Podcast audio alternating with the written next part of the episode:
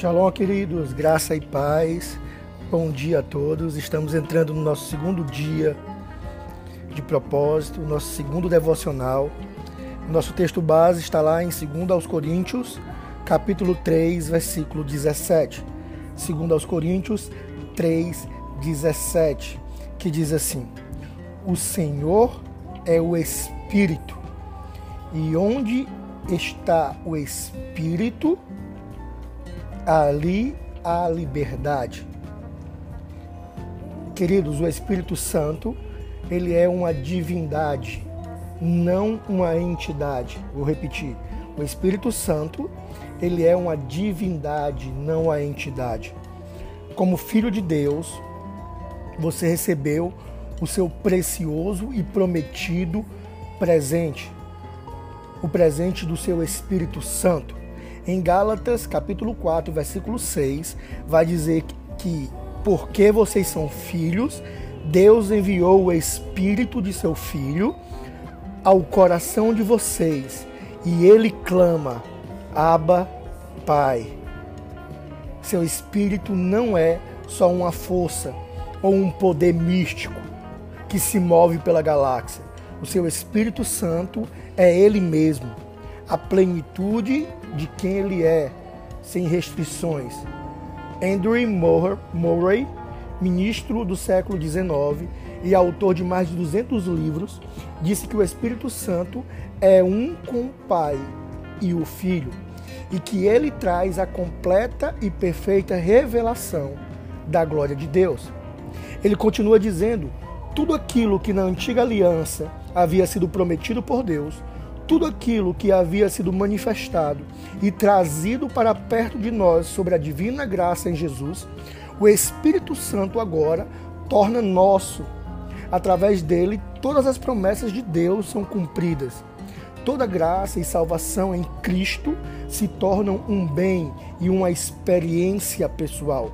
Você captou isso? Através do Espírito Santo, todas as promessas de Deus são cumpridas e se tornam um bem e uma experiência pessoal. Uau! Essa não é só uma opinião de um homem, é a verdade da Bíblia. Leia e medite atentamente nessas passagens que eu vou te dizer agora. Efésios capítulo 1, versículo 3 vai dizer: Bendito seja o Deus e Pai de nosso Senhor Jesus Cristo, que nos abençoou com todas as bênçãos espirituais nas regiões celestiais em Cristo. Segunda de Pedro, capítulo 1, versículo 3 vai dizer: tudo que diz respeito à vida que agrada a Deus nos foi dado milagrosamente quando tivemos permissão de conhecer pessoal e intimamente aquele que nos chamou para Deus a melhor convocação que já recebemos. Em 1 Coríntios, capítulo 2, versículo 9 e 10, vai dizer: Todavia, como está escrito, olho nenhum viu, ouvido nenhum ouviu, mente nenhuma imaginou o que Deus preparou para aqueles que o amam. Mas Deus revelou a nós por meio do Espírito. O Espírito sonda todas as coisas, até mesmo as coisas mais profundas de Deus. Uau, que tremendo!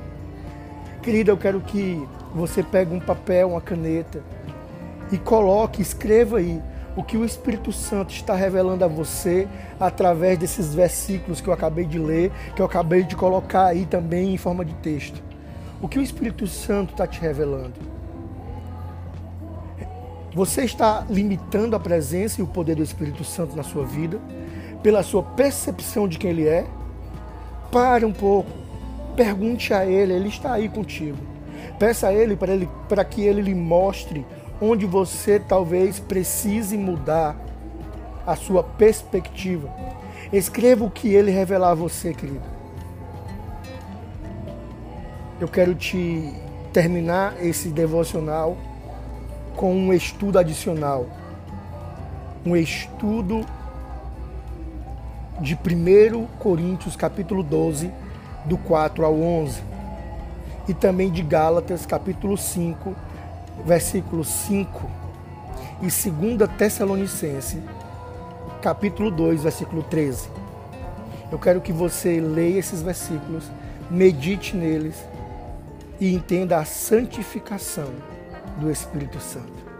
O Espírito Santo não é só um poder, não é só uma, um mover, o Espírito Santo não é uma entidade, ele é uma divindade. Ele é o próprio Deus conosco. Uau! Que Deus te abençoe e te guarde, em nome de Jesus.